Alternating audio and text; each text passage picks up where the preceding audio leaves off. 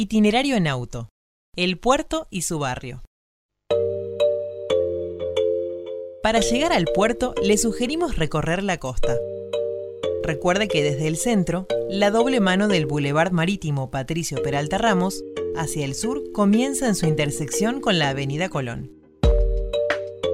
El puerto es uno de los lugares emblemáticos de Mar del Plata, y su barrio tiene características muy particulares que están directamente relacionadas con su gente, inmigrantes de distintas regiones de Italia, sobre todo del sur, muy aferrados a sus tradiciones y convicciones religiosas. Sus hijos han continuado en la pesca y conservan el idioma y las costumbres.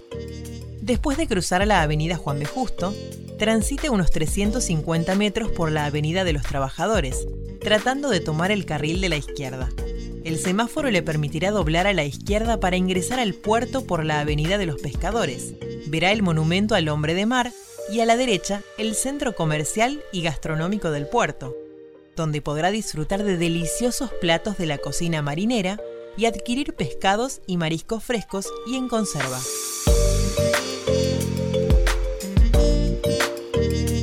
En el local 8 del complejo funciona el Museo del Hombre del Puerto Cleto Chocchini, depositario de documentos, fotografías, películas y objetos relacionados con el puerto y su gente, además de pinturas y otras expresiones artísticas con la misma temática.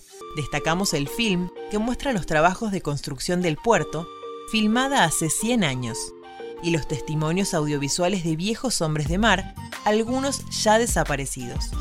El museo lleva el nombre del pintor que durante 40 años recorrió la banquina de pescadores, reflejando en sus obras los personajes típicos y el trabajo en el puerto de Mar del Plata. Lo pintoresco del puerto comienza a vislumbrarse al transitar la avenida de los pescadores. El viejo elevador de granos, a su izquierda, el astillero Contesi, uno de los más activos del puerto, y junto a él, el Club Náutico Mar del Plata, una de deportistas reconocidos a nivel internacional como es entre otros el tenista Guillermo Vilas, representado desde 2012 en una escultura denominada Vilas el revés argentino, que recuerda los 35 años de su primer título individual de Grand Slam en 1977. Vito Dumas, el navegante solitario, recalaba asiduamente en el club, pues tenía en Mar del Plata gran cantidad de amigos. Si desea escuchar algo más sobre Dumas, visita el link Información extendida de estas audioguías. También sobre la Avenida de los Pescadores, y a medida que vamos ingresando al puerto, encontramos a la izquierda las dársenas de cabotaje y de ultramar, que no son accesibles al público, y a la derecha las sedes de la aduana, la Prefectura Naval Argentina y la Universidad Tecnológica Nacional. Doblando a la izquierda por la avenida Buque Pesquero Dorrego, arribamos a la banquina de pescadores. Para recorrerla a pie, podrá dejar el vehículo en los estacionamientos cercanos al monumento al pescador. Disfrute del colorido y los sonidos típicos de la banquina. Mientras, le contamos que las lanchas costeras, o de rada o ría, son de madera y de color amarillo, y las de media altura, del mismo material y de color amarillo con una franja roja en el borde del casco. Los barcos de altura son de metal, de color rojo con la superestructura blanca. Aquellos de estos colores, que tienen una franja amarilla vertical en la parte central del casco, son buques factoría, en los que a bordo se eviscera y congela el pescado obtenido. Los barcos poteros, también rojos y blancos, se caracterizan por tener el casco bordeado de reflectores y sin fines verticales con anzuelos que enganchan la piel del calamar, lo elevan y lo arrojan a cubierta. La fuerte luz que emiten estos barcos simula la luz solar, haciendo que el calamar se acerque a la superficie del agua, facilitando su captura. Las lanchas amarillas se dedican a la pesca de anchoa de banco, anchoita, caballa, langostino, corvina y cornalito. Se alejan hasta 15 millas de la costa y regresan al puerto en el día. Utilizan como artes de pesca redes de arrastre, trasmayos y líneas de mano. Las lanchas de media altura navegan hasta 100 millas durante dos o tres días. Extraen las especies más variadas, mero, corvina, pescadilla, lenguado, besugo, pez palo, salmón de mar, gatuso, tiburón, cazón, palometa, raya, trilla y caracol. Sus artes de pesca son redes de arrastre, trampas, redes de cerco y líneas de mano. Los barcos de altura permanecen alrededor de seis días en el mar con millaje ilimitado. Pescan merluza, abadejo, pez palo, pescadilla y calamar mediante redes de arrastre. Cerca de las embarcaciones, descubre a los pescadores reparando las redes en forma artesanal. Quizás le llamen la atención las nazas, parecidas a canastos de mimbre.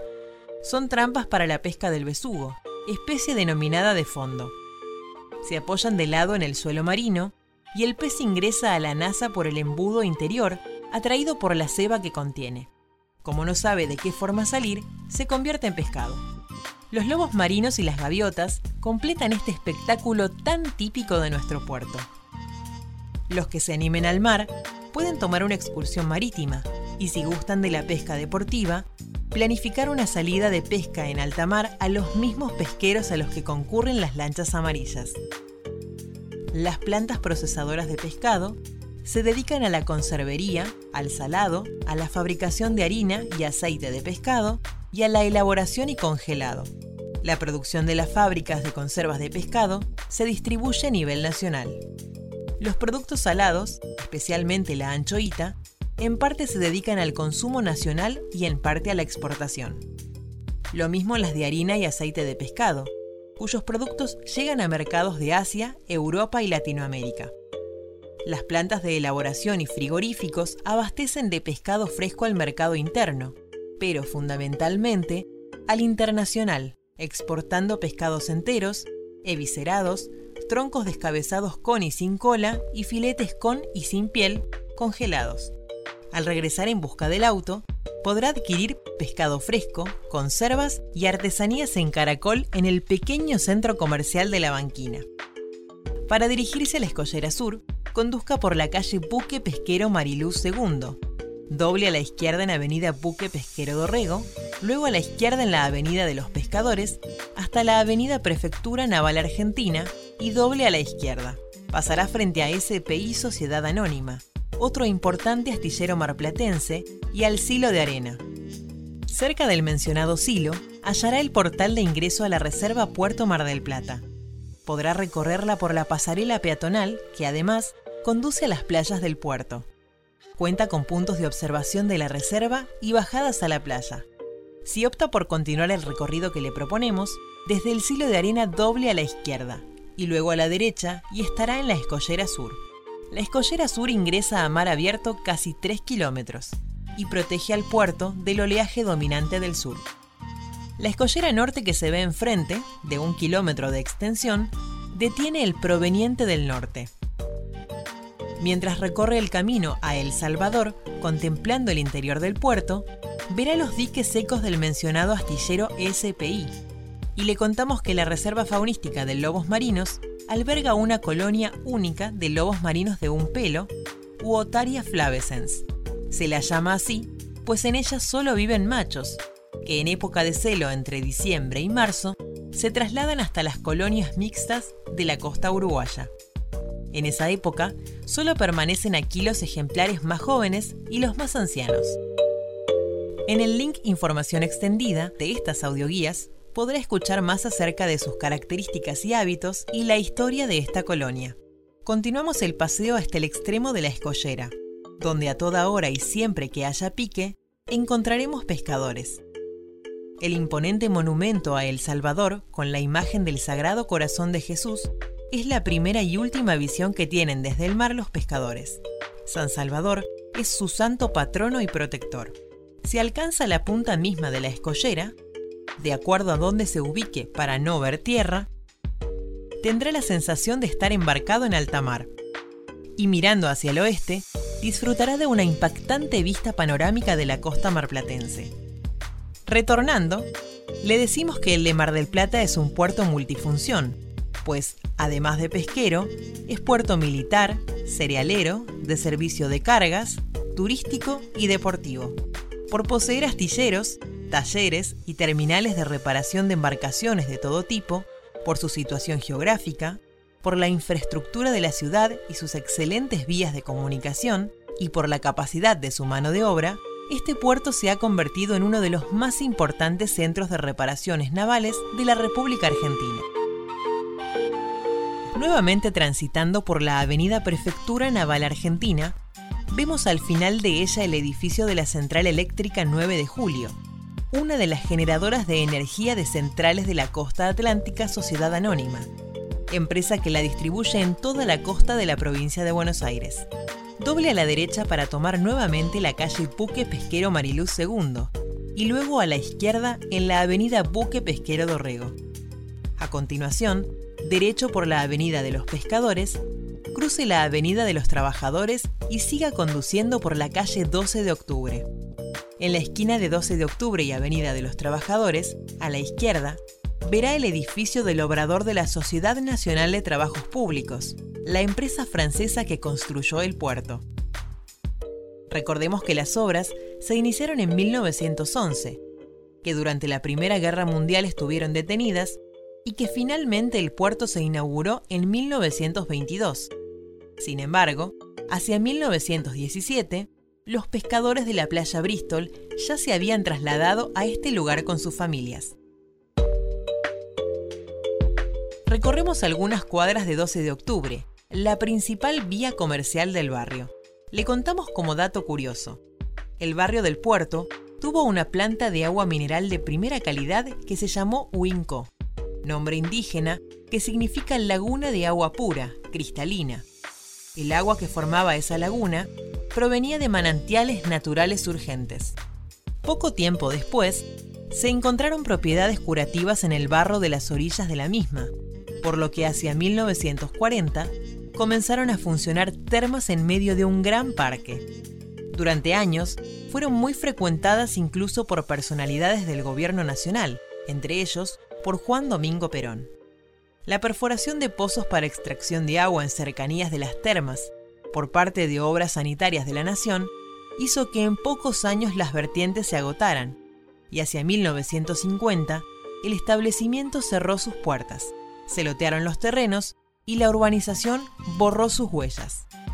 En 12 de octubre, a la altura del 3900, doble a la izquierda en la calle Elisa Alvear de Bosch y haga una cuadra hasta Magallanes. La gruta de Nuestra Señora de Lourdes se halla en Magallanes 4050. La gruta se construyó en 1937 sobre terrenos donados a la Congregación de las Hermanas de la Divina Providencia por una de las hijas del fundador de Mar del Plata, Delia Peralta Ramos de Fresco. La antigua cantera allí ubicada sirvió de marco para recrear la gruta de Nuestra Señora de Lourdes de Francia. Se colocó una bellísima imagen de la Virgen, similar a la de aquella, y una estatua de Bernadette, la niña que tuvo 18 visiones en las que la Virgen María rezaba el rosario y le hablaba. La Virgen, a la que solo ella podía ver, Iba vestida de blanco con un lazo celeste, un rosario de cuentas blancas y dos rosas sobre los pies. Las apariciones se produjeron entre los meses de febrero y julio de 1858. En las paredes de piedra del costado de la gruta, 18 mayólicas reflejan cada una de las apariciones. La espesa vegetación circundante da un marco especial a la gruta. En la parte superior puede visitarse la ciudad de Belén, una representación a pequeña escala de esa ciudad, con juegos de luces y de agua, y personajes que se ponen en movimiento mediante fichas. También el oratorio de San José con la imagen del santo con el niño, rodeado de ofrendas y velas, y la capilla. Encontrará los horarios de visita a la gruta en la guía de actividades mensual que publica el ente municipal de turismo. Nuevamente a bordo del auto, transitamos por la calle Magallanes hacia el mar, para llegar a la calle Rondó 551, donde se encuentra la parroquia La Sagrada Familia, debemos dar una vuelta a la manzana por las calles Posadas y Ayolas, hasta la mencionada Rondó. Sobre Ayolas, a la izquierda, podemos ver las instalaciones de la Delegación Municipal Vieja Usina, que tiene jurisdicción en el área del puerto y el pintoresco galpón de la usina vieja del puerto, que se convertirá en un gran centro cultural. La parroquia La Sagrada Familia y el colegio del mismo nombre pertenecen a la obra Don Orione. Esta fue la segunda casa fundada por la obra en la Argentina y por ese motivo San Luis Orione visitó Mar del Plata. La iglesia fue construida en 1929 y es la única de estilo neobarroco portugués de la ciudad. Por ser su feligresía de origen italiano casi en su totalidad, tiene imágenes de los santos de todas las regiones de ese país. En un altar especial descansan los restos de San Constanzo, patrono de Capri. La torre campanario remata con una imagen de San Salvador, que con sus brazos abiertos parece proteger el barrio. San Salvador es Jesucristo santificado, y en él se concentra en un solo santo a todos aquellos que los pescadores veneraban en cada uno de sus pueblos. Todos los años, desde varias décadas atrás, en el puerto de Mar del Plata se organiza la Fiesta Nacional de los Pescadores. De los festejos y conmemoraciones, uno de los más caros a los sentimientos de la comunidad portuaria es la multitudinaria procesión con la que se recuerda a los pescadores fallecidos en el mar. El centro de reunión y punto de partida es la parroquia La Sagrada Familia. De ella parte la procesión que recorre las calles del barrio y luego se dirige hasta la banquina, donde abordando varias lanchas pesqueras, continúa por mar. Los familiares arrojan flores a las aguas como ofrenda a las almas de sus seres queridos. Aquí finaliza el itinerario. De acuerdo a la hora del día, tiene diferentes opciones. Deleitarse con las riquísimas recetas de los restaurantes cercanos, continuar paseando recorriendo las playas de Punta Mogotes y el sur de Mar del Plata, o retornar al centro disfrutando del itinerario Paseo por la Costa.